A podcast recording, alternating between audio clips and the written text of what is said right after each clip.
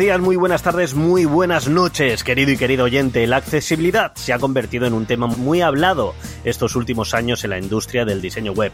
Me voy a atrever a decir incluso un tema algo polémico dentro de los últimos cambios en WordPress, pero bueno, eso es cosa de otro programa.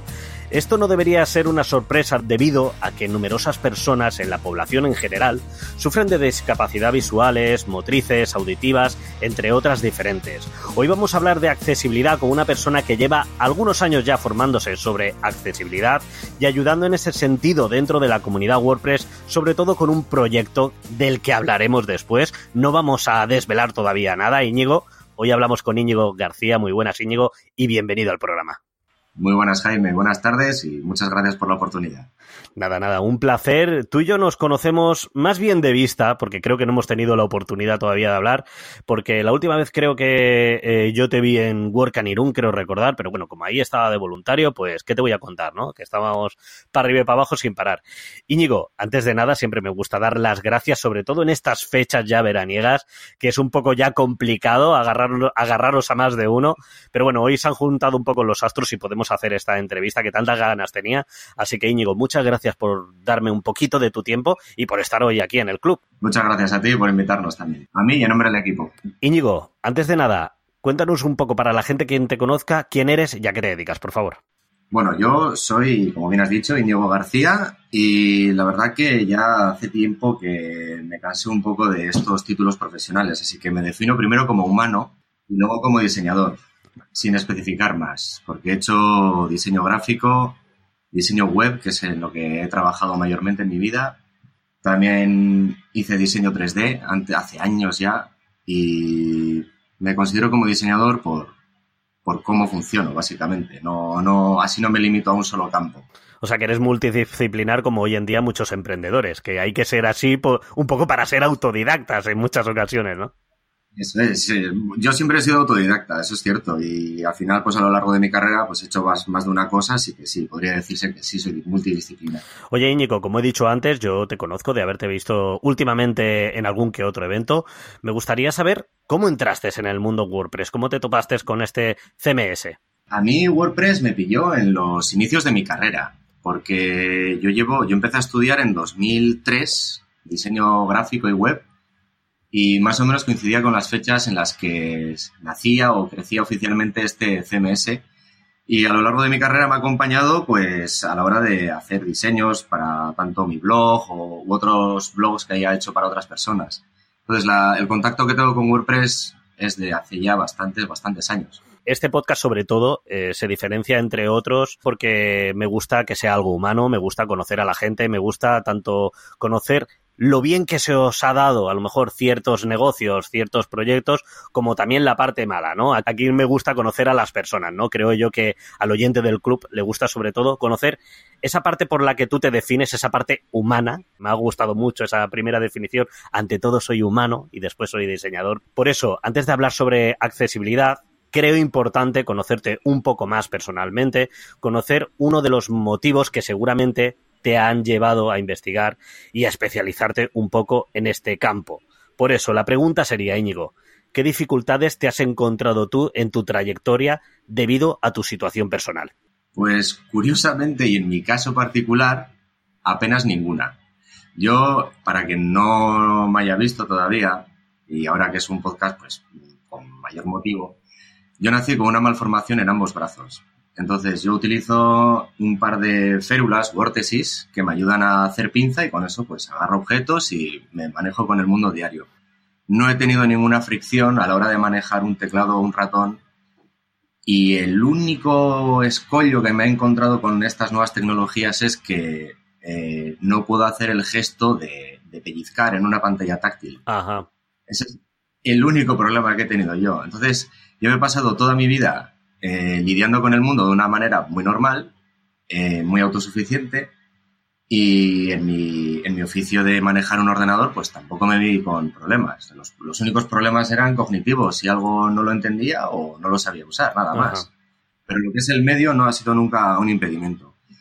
Entonces, yo he vivido con una normalidad absoluta y eso cambia hace... Bueno, no, no es que cambie, Mi situación ha sido siempre la misma, pero hace años yo estaba, yo empecé a trabajar en una empresa en la que seis de cada diez personas teníamos algún tipo de diversidad funcional.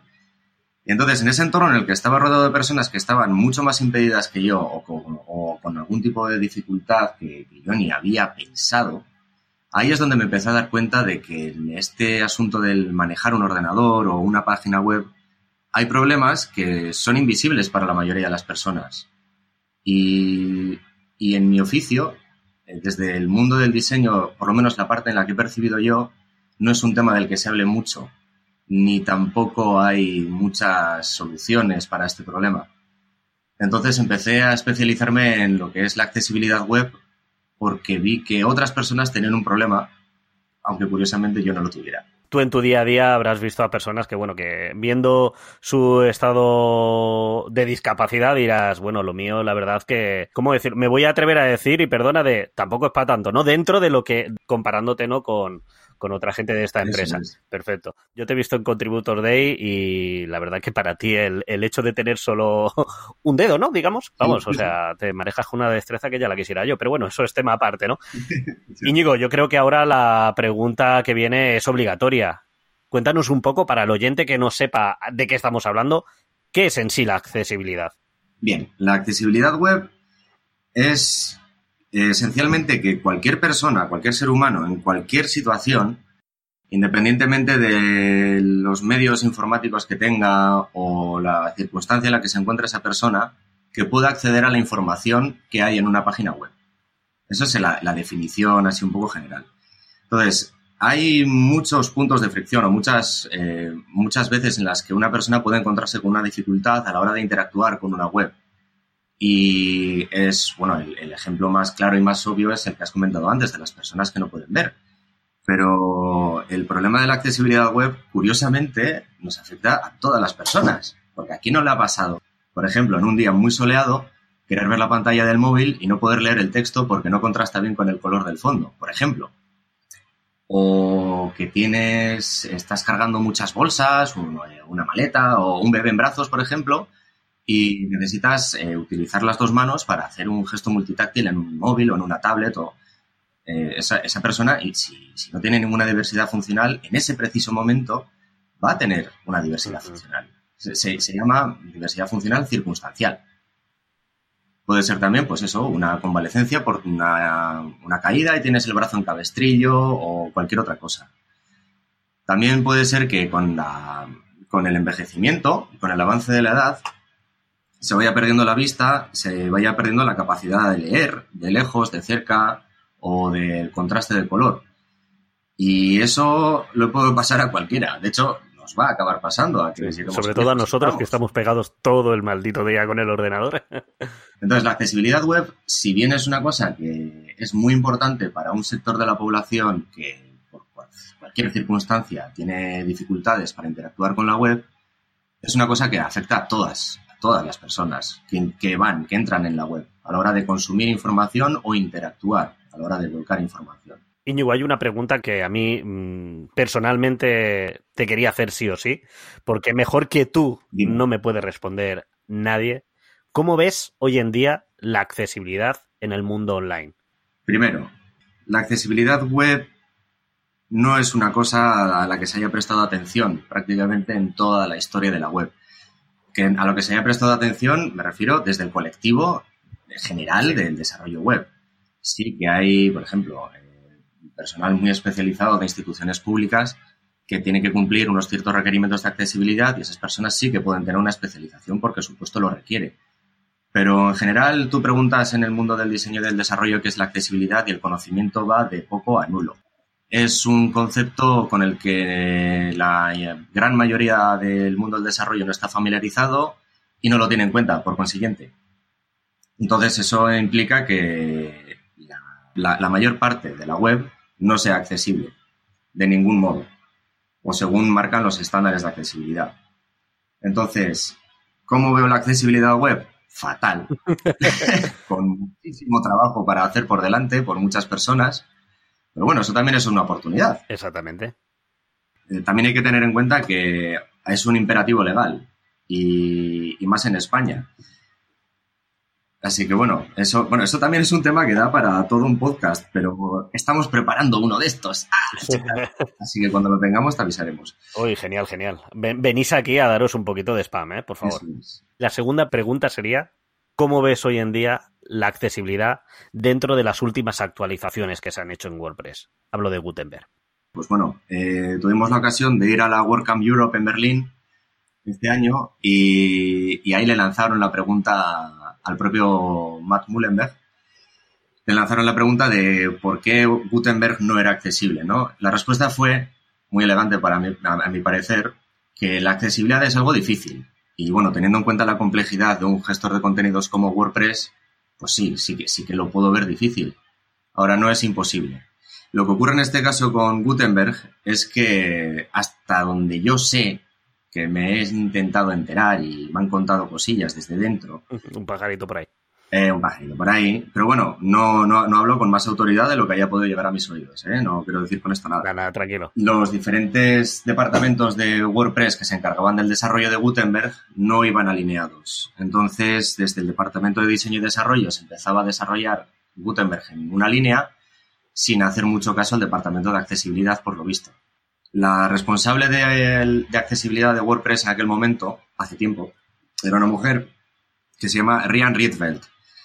Y la propia Rian escribió una entrada en, un blog, no recuerdo ahora si era el suyo u otro, diciendo por qué dejaba el cargo. Porque ella no estaba de acuerdo con las decisiones que se estaban tomando por parte de la organización.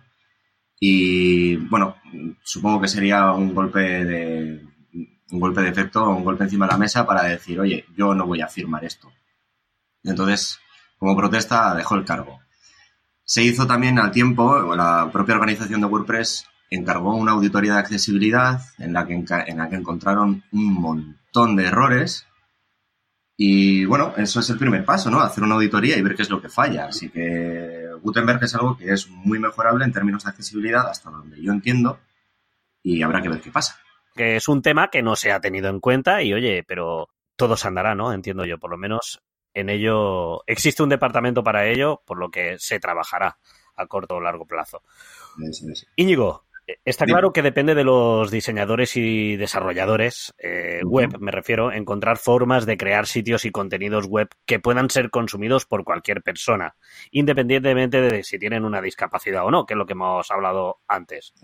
Ten en cuenta, querido y querido oyente, Mm, dando un poco de datos, hablamos eh, de la existencia, según la OMS, ¿vale? Esto no es un dato que me saco yo de la manga, de mil millones de personas con discapacidad en todo el mundo. Mil millones de personas. Es una pasada este dato. Es un séptimo de la población mundial. Es por eso que el acceso a estas personas a la tecnología debe o debería tenerse muy en cuenta a la hora de, de construirse una sociedad ya no igualitaria, sino también a la hora de construir proyectos web que sean accesibles para todo este mundo, mil millones de personas. Íñigo, ¿qué cosas podemos hacer para mejorar nosotros como diseñadores, como creativos, como desarrolladores, nuestras webs, teniendo en cuenta la accesibilidad, claro está? El primer consejo que daría yo es hacer un ejercicio para apartar el ego. el pensar que no se está diseñando para un cliente o para algo que me guste a mí como diseñador. Se está diseñando para que una información llegue a todos los rincones en los que pueda llegar o un producto se pueda vender en todos los rincones en los que se pueda vender. Eso implica muchísimas variables, muchísimos tamaños de pantalla, muchísimos navegadores, eh, tecnologías de asistencia o asistivas, que como lo son, por ejemplo, los lectores de pantalla, o los magnificadores, los, los, que hacen aumento de pantalla, ¿no? Pues para poder ver las letras más grandes. También una, una línea de braille. Para, la, para, para, leer en braille hay una línea que se enchufa al ordenador y eso también es una tecnología de asistencia. Entonces hay que pensar que quien diseña probablemente lo haga desde un ordenador, es posible que Mac, Windows, no lo sé, o Linux, me da igual, pero con un teclado y un ratón, quizá el procesador sea bueno, la pantalla sea decente, y luego lo testeará en el iPhone o en su Android y se quedará súper contento. Y no hay que hacerlo solo así. Hay que hacer eso y luego testear lo que es el acceso por teclado. Porque supongamos que a ti se te estropea el ratón mañana. ¿Qué haces? no, no, si no puedes navegar con, con solo el teclado, no puedes acceder a todas las partes de la página web. Entonces ahí tendrías un problema de accesibilidad. Para todas estas cosas también hay una serie de recomendaciones que son, vienen por parte del, del V3C, del consorcio de las tres W.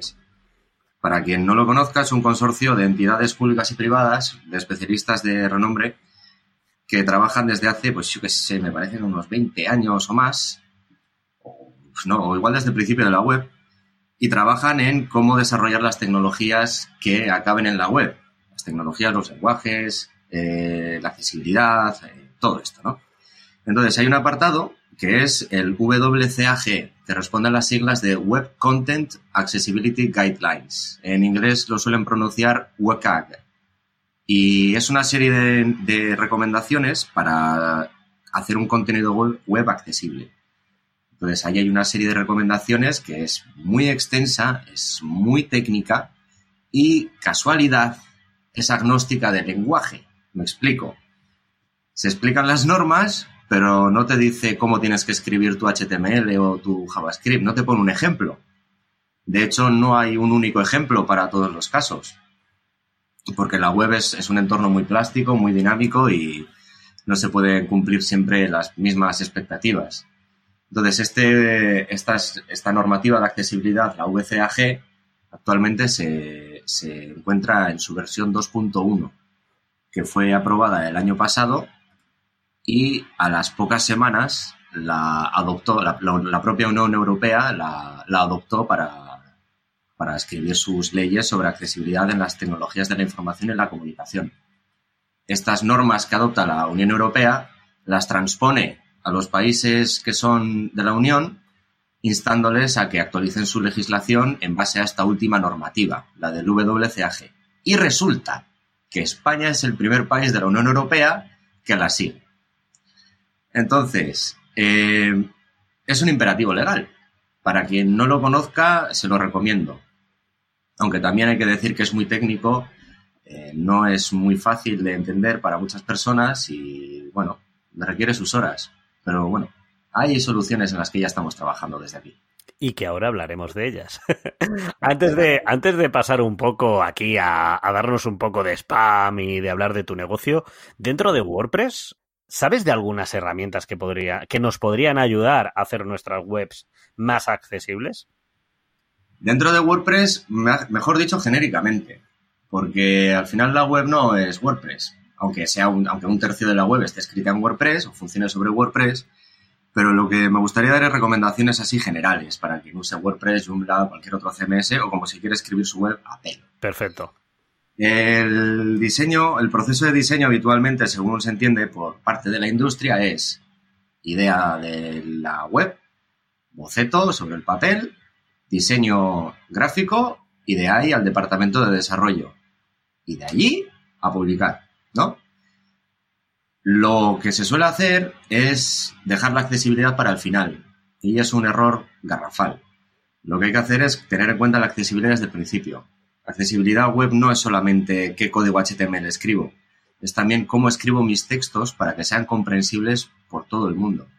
Por ejemplo, una abuelita de 90 años, pues igual anda en Internet y no lo sabes. Si le pones un texto muy técnico, igual se queda un poco perdida.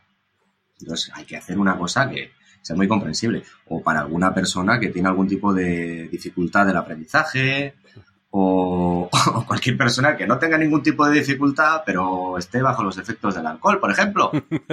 bueno, eso más bien, más que en la web, tendría que irse a dormir, pero bueno, no pasa nada. Ahí está. Bueno, o, o seguir, o seguir de fiesta, o sea, eso cada uno ya. estamos en un país de bares, esto le puede pasar a cualquiera. La accesibilidad hay que tenerlo en cuenta desde el principio. Entonces, lo que, lo que hay que hacer es auditar la web, auditar la accesibilidad de la web. Esto se puede hacer de varias formas. Bueno, se debe hacer de varias formas, mejor dicho.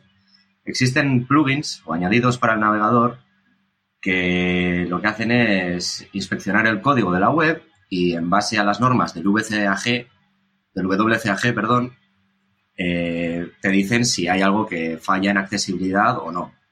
Son, yo recomiendo uno que es un plugin para navegador, se puede encontrar para Firefox o Chrome y es Axe, Accessibility, de Deque University. D-E-Q-U-E, Deque. O Deque, perdón. Sí, bueno, no te preocupes, querido y querido oyente, que luego lo dejaré en las notas del programa. Ay, ay, muy bien. Esas notas que nunca os leéis, pero bueno, yo lo dejo ahí, ¿eh? no pasa nada. Muy bien. Eso también es accesibilidad, que lo sepas. Oye, yo, lo, yo, yo que por mí no quede, ¿eh? Yo lo dejo ahí. Otra cosa es que luego no le hace nadie ni caso, pero oye, ahí queda, ¿no? Para hacer algún día un vistazo. Que por cierto, tú que tienes un podcast, si quisieras hacer tu web totalmente accesible, tú que tienes un podcast deberías proveer la transcripción completa con todo el curro que se implica. Porque imagínate que alguien quiere, alguien se interesa por consumir el contenido de tu podcast y A, no puede oír, B, está en una biblioteca o en un momento en el que no pueda poner el volumen ni tenga auriculares o se le haya estropeado el equipo de audio o los altavoces o lo que sea se tiene que proveer una vía alternativa, y en este caso sería el texto. Íñigo, ya me está dando más curro, de verdad. Es que me, la apunto, venga, a ver. Eso si quieres, accesibilidad total. ¿eh? El WCAG eh, lo que hace es dar unas normas y estos plugins o estos complementos lo que hacen es auditar y en base a eso te dan un resultado. De una, puede ser una web no accesible, poco accesible, medianamente accesible o totalmente accesible. Entonces, para eso es A, doble A o triple A. Si no es nada accesible, no tiene ninguna A, que es el caso de la inmensa mayoría de las webs que están actualmente. Entonces, si quisieras una triple A, deberías poner la transcripción y todo esto. La ley te obliga solamente a doble A. Entonces, no sé hasta qué punto estarías obligado, no lo sé. todo, todo se andará, todo se andará, Íñigo, pasito a pasito. Eso es. Entonces, lo que recomiendo es tener eh, un inspector de código que te acompañe desde el principio, desde el primer momento en el que estás desarrollando tu web. Eh, una cosa que se puso muy de moda allá por 2012, más o menos calculo, es la, como concepto, eh, como boom, fue la web responsive o responsiva. Ahora que, que, la, que, en ese momento que ya había salido al mercado no muchos años atrás el iPhone y estaba la navegación móvil estaba empezando a comerse gran parte de la cuota del mercado, estaba obviamente la necesidad de que una web se pueda adaptar a diferentes anchuras de pantalla, ¿no? Como si fuera, como, como, como puede ser una tablet, un móvil o un ordenador de escritorio. Entonces, eso de responsive está muy bien, se puso muy de moda y está grabado a fuego en la mente de los desarrolladores, pero es solo una parte de todo lo que es accesibilidad web. Así que está muy bien que la peña se le ocurre, pero estaría mejor que se le ocurre del todo. Y ahí ya es donde nos tiene que acompañar el, plugin para inspeccionar el código que nos vaya a ayudar a, ver si nuestro código cumple con las normas o no. Una vez esté hecha la web, hay que hacer un testeo con, sin pantalla escuchando simplemente con un, lector de pantalla. O sea, es como si no tuvieras ojos para ver, o vieras fatal, o el contraste no te permitiera. Entonces tienes que poder manejarte con el teclado por todos los elementos, todos los textos y botones y campos de formulario y todo aquello que componga la interfaz de usuario de tu web. Y ya, si te lo quieres currar súper guay, mm, pues si conoces a alguien pues que lo pueda ver o alguien que tenga algún tipo de problema motriz, pues ponerles a prueba y ver si hay algún punto de fricción, algún tipo de problema a la hora de consumir el contenido de tu web. Si no es el caso, lánzala. Está, es accesible y le puedes permitir a todas las personas el acceder al contenido que tengas en tu web o venderles tus cosas también. Bueno, está claro que por algo, querido y querida oyente, se, se, empieza, así que voy a dejar, como he comentado antes, estas herramientas que nos ha dicho Íñigo, para que al menos cojáis vuestros proyectos si ya tenéis algo creado y al menos testearlos y ver en qué podéis mejorar. Que seguro que por poco que hagáis, pues personas como Íñigo como cualquier, o con cualquier otra discapacidad os lo va a agradecer. Íñigo, vamos al momento un poco spam. Háblame de tu negocio. ¿Qué tenéis entre manos? Esos chalecos negros que veo yo por, por las WordCamp, que parecéis más mecánicos que, que, desarrolladores. Digo, yo digo, joder, aquí la gente de seguridad, ¿por qué? ¿Por qué hay tanta gente de seguridad aquí? Nada, somos nosotros. Cuéntame un poco, cuéntame de qué va vuestro proyecto, ese framework que estáis creando. Vale, el framework en el que trabajamos se llama Paxel Framework. Paxel con PUXL, es un nombre que nos inventamos en cinco minutos y que quiere hacer alusión a un puzzle de UX, ¿no? Un puzzle de piezas que puedes reorganizar como te dé la gana para ir montando tu interfaz, o interfaz frontal o frontend, como le quieras llamar. Es una librería de código escrita en HTML5, CSS3 y JavaScript puro, sin jQuery o jQuery, como se diga. Y, está hecho para que se puedan hacer interfaces web accesibles. Entonces, eh, se parece, hay otras, hay, hay muchos frameworks como este, conocidos como por ejemplo Bootstrap, Foundation, Material Design y muchos más que hay por ahí. Lo que el factor que nos diferencia es que a medida que vas montando tu web, este framework te previene de cometer errores de accesibilidad. ¿Y esto por qué? El lenguaje HTML puede fallar mucho y aun y todo el navegador puede ser muy permisivo e interpretar un código que no está bien. Entonces, muchas veces podemos fallar por ignorancia, por descuido o porque no nos ha dado tiempo, porque hay poco tiempo para entregar el trabajo y podemos tener un código no accesible que a la vista, sin haberlo testeado con teclado, con navegador de, o sea, con lector de pantalla, a la vista nos parezca que está bien y lo pongamos en producción.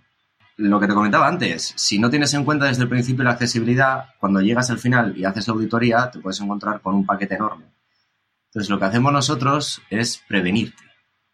Tú cuando estás escribiendo el código HTML que crea la interfaz, si hay algún patrón que, con el que funciona Paxel que no sea accesible, en el mismo frontend te aparece un mensaje rojo, letras grandes, que te dice cuidado.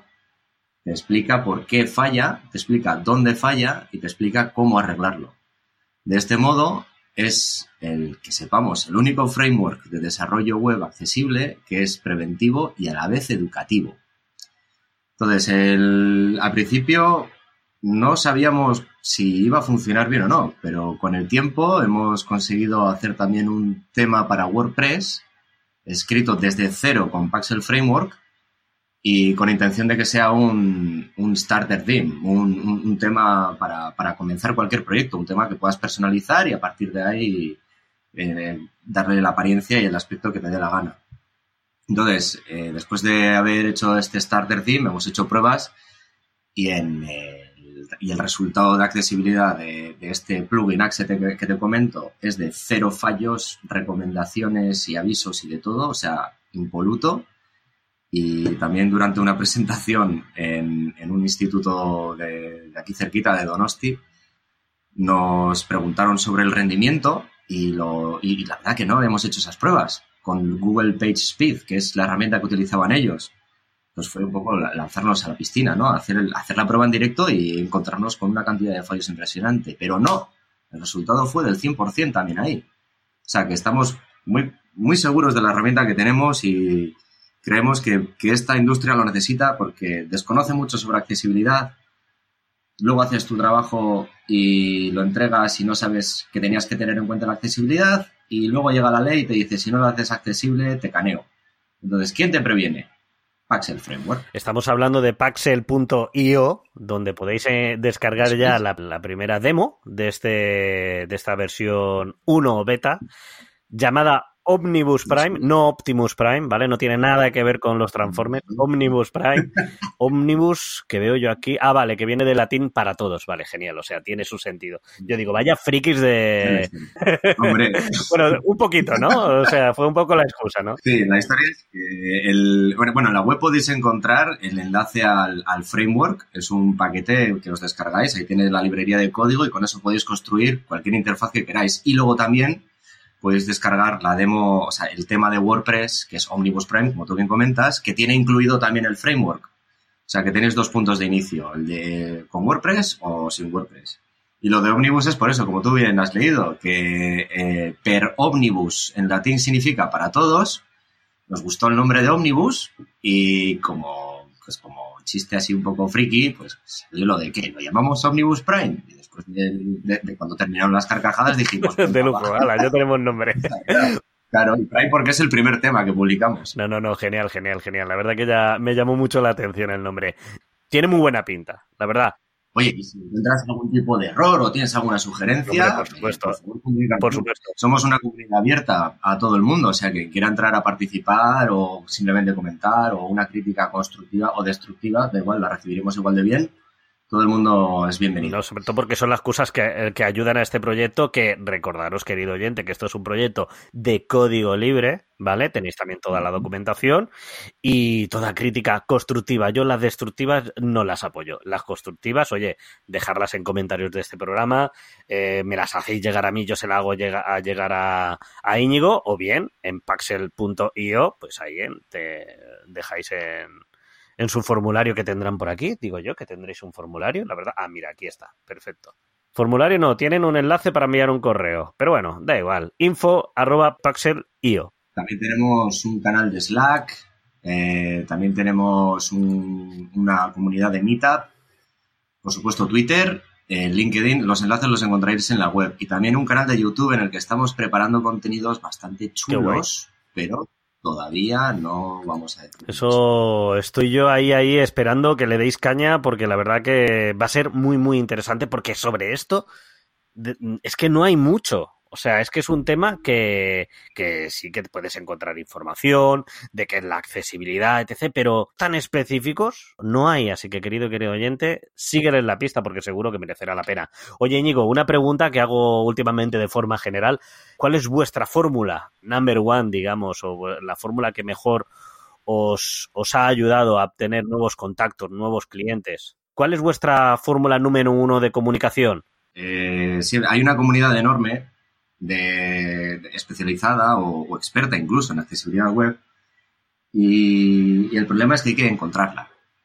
No son grupos cerrados, son grupos que son muy participativos y abiertos porque al final la accesibilidad es que todo el mundo pueda entrar. Entonces los profesionales que trabajan en accesibilidad son muy dados a, compartir todo su conocimiento y hacer quedadas y todo esto.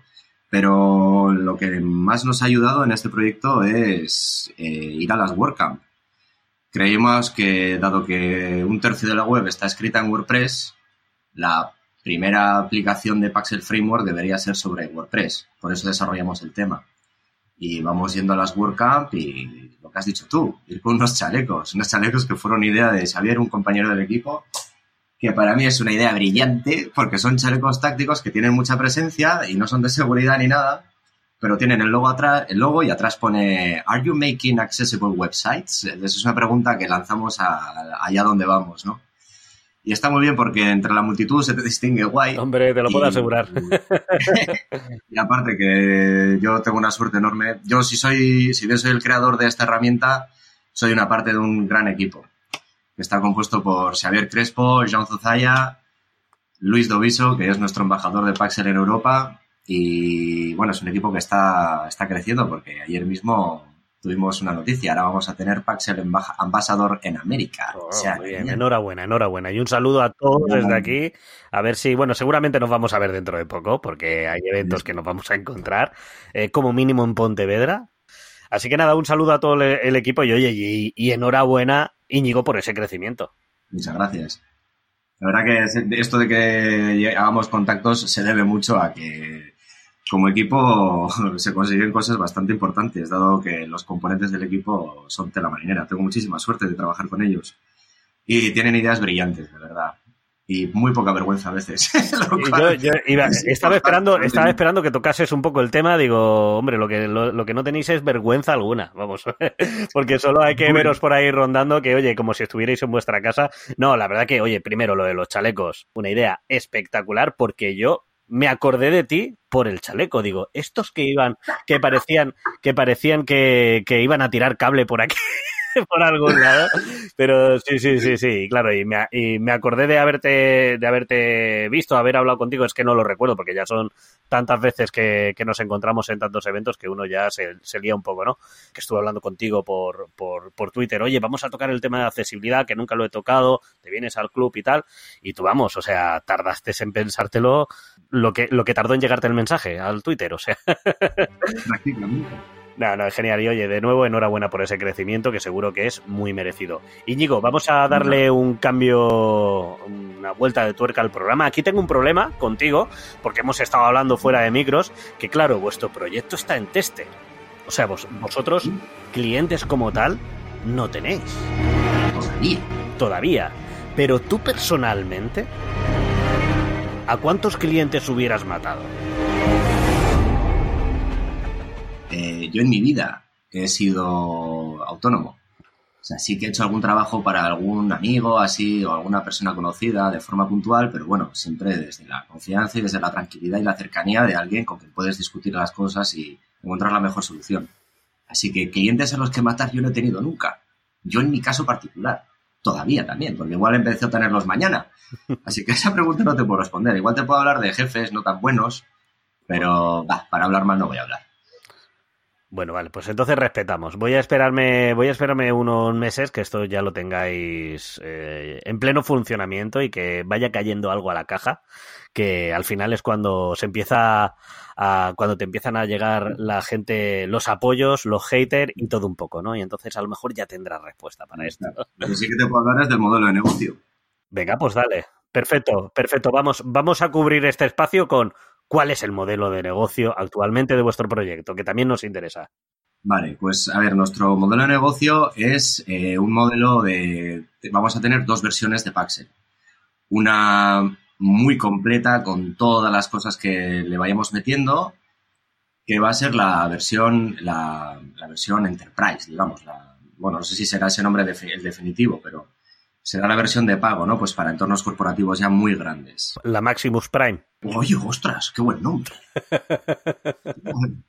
vale, vale. Se lo voy a pasar al departamento de marketing. Apunta, apunta. no, entonces en esa, esa versión será la, la completa y la, la, la, última que haya, ¿no?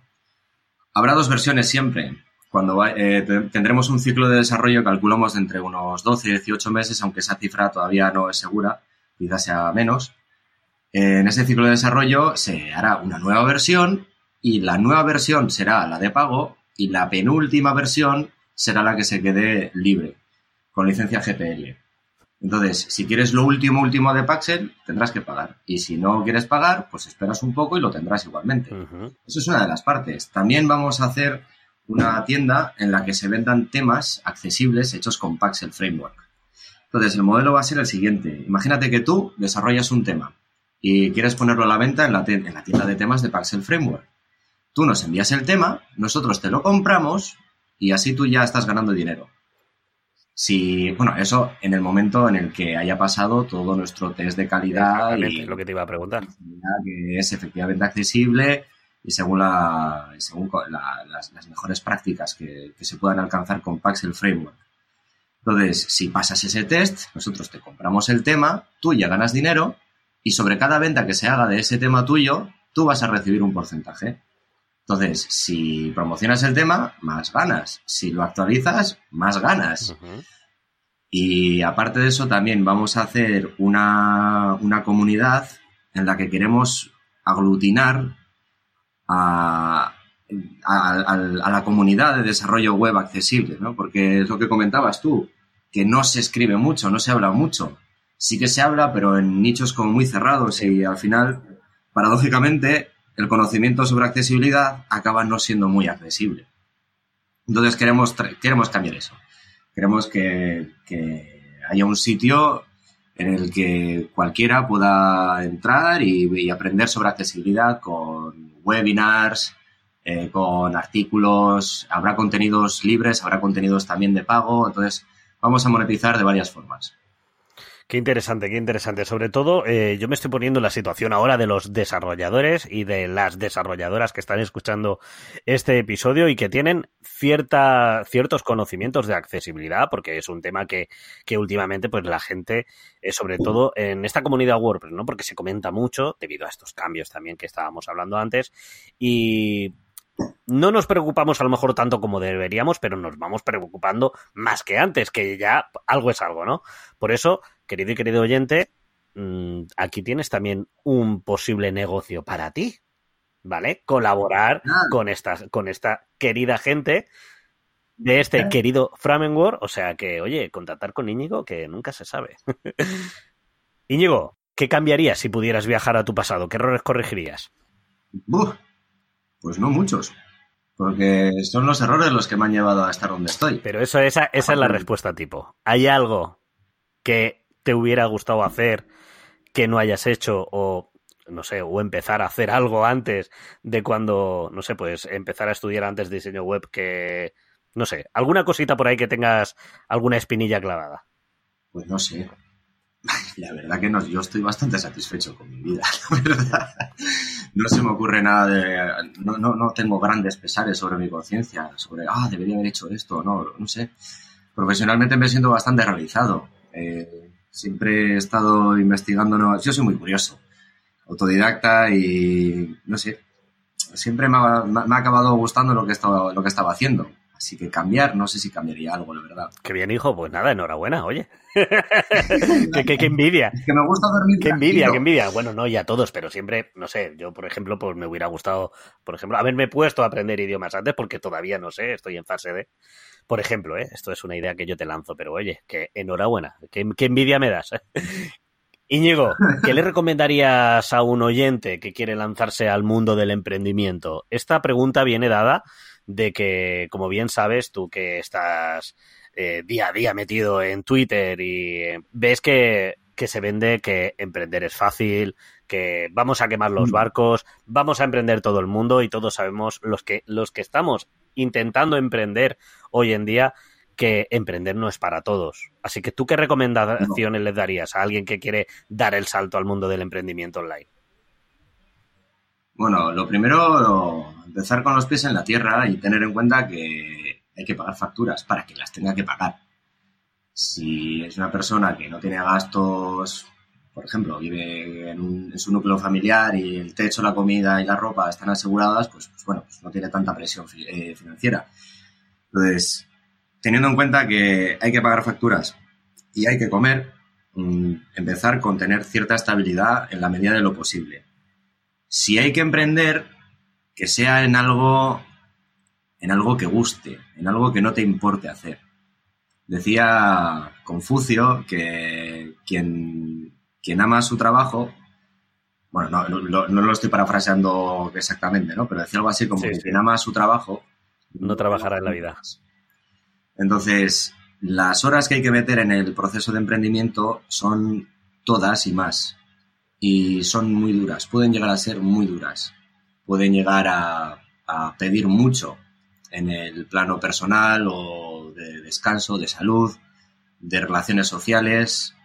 Así que esa tarea en la que se vaya a encomendar la persona que quiera emprender debe apasionarle o si no, lo va a tener muy difícil. Otra sería constancia, porque esto no es un sprint, esto es una maratón y no es... Hace, eh, he estado escuchando antes un podcast tuyo y, se decía que quien, te diga que emprendiendo vas a empezar a facturar en tres meses, como que no te fíes, ¿no? Y es que es así. Yo, por ejemplo, el desarrollo de Paxel lo comencé hacia febrero o marzo de 2016. Y mira cuándo estamos hablando en, en agosto ya, en agosto de 2019. Y la cosa sigue. O sea que hay que ser constante. Y sobre todo paciente. Porque tenemos una cultura de inmediatez que no nos lleva a ningún lado. Es una cultura completamente artificial. Y hay que ser paciente con los procesos en la vida en general. Más aún con, la, con el aprendizaje o cualquier cosa grande o que merezca la pena que se quiera hacer en la vida. Así que esos serían los, los tres, pasión, constancia y paciencia. Nada, aquí meteré unos aplausos porque te ha quedado maravilloso, vamos. muchas gracias, muchas gracias por esa sinceridad. Me gustaría saber, Íñigo, ya en tu parte personal, ¿qué acostumbras a hacer en tu tiempo libre? Fuera del desarrollo, etc, etc.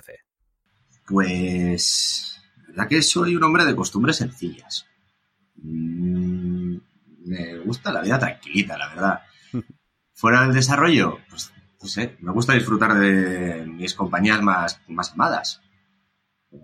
Amigos, mi pareja, por ejemplo, mi familia. Eh, no soy tampoco un tipo de muchos lujos. A mí un, tomar una cañita una hora con una persona me sale mucho lujo. O poder ir al cine, o poder ir a cenar, o mismamente un paseo en un día que no llueva, porque vivo en una zona en la que llueve y bastante. Pero es preciosa.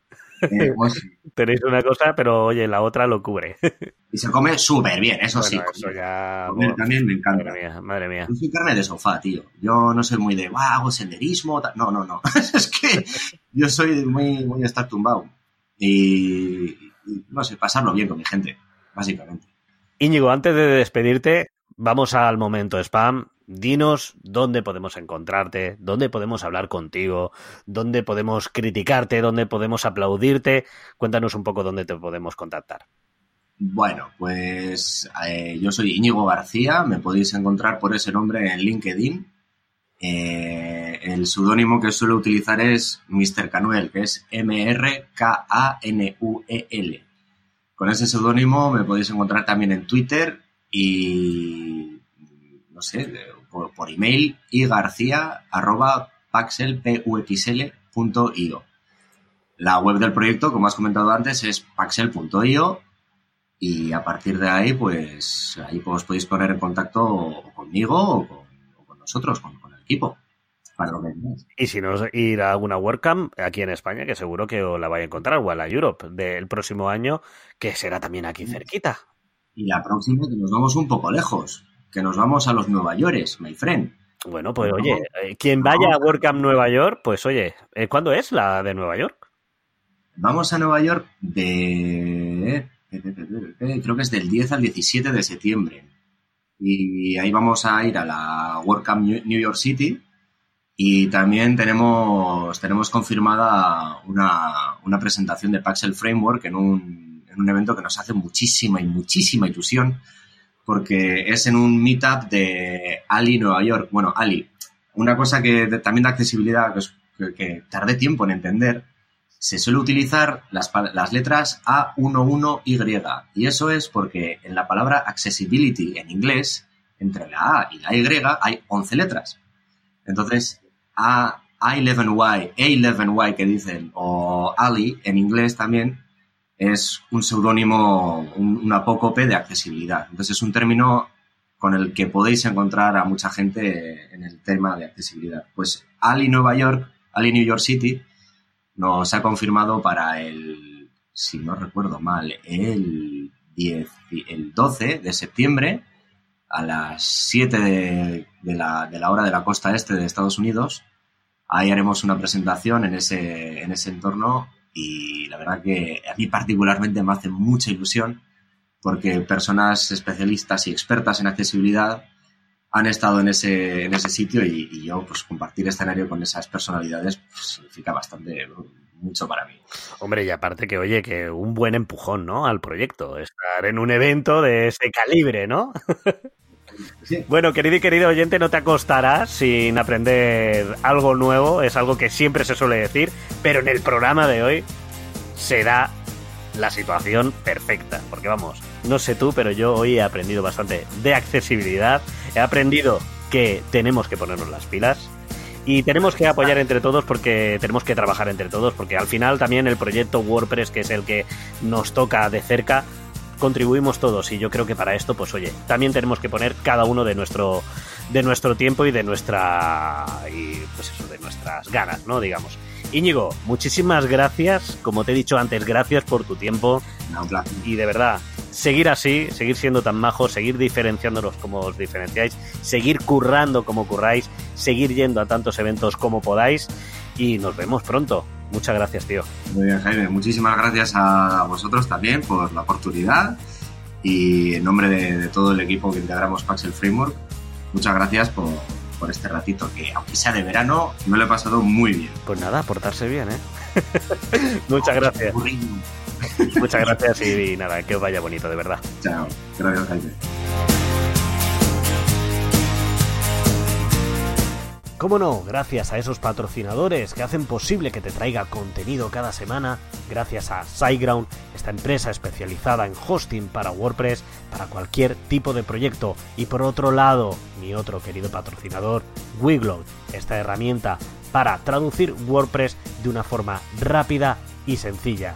Ya sabes, clubwpress.com barra SiteGround si quieres un descuento de más del 50% y por otro lado clubwpress.com barra Wiglot si quieres probar esta herramienta de forma gratuita. La semana que viene muchísimo más WordPress, muchísimo más emprendimiento, muchísimo más marketing online, no lo sé, pero lo que sí sé es que estaré aquí contigo y con una gran sonrisa. Hasta luego, hasta luego, hasta luego.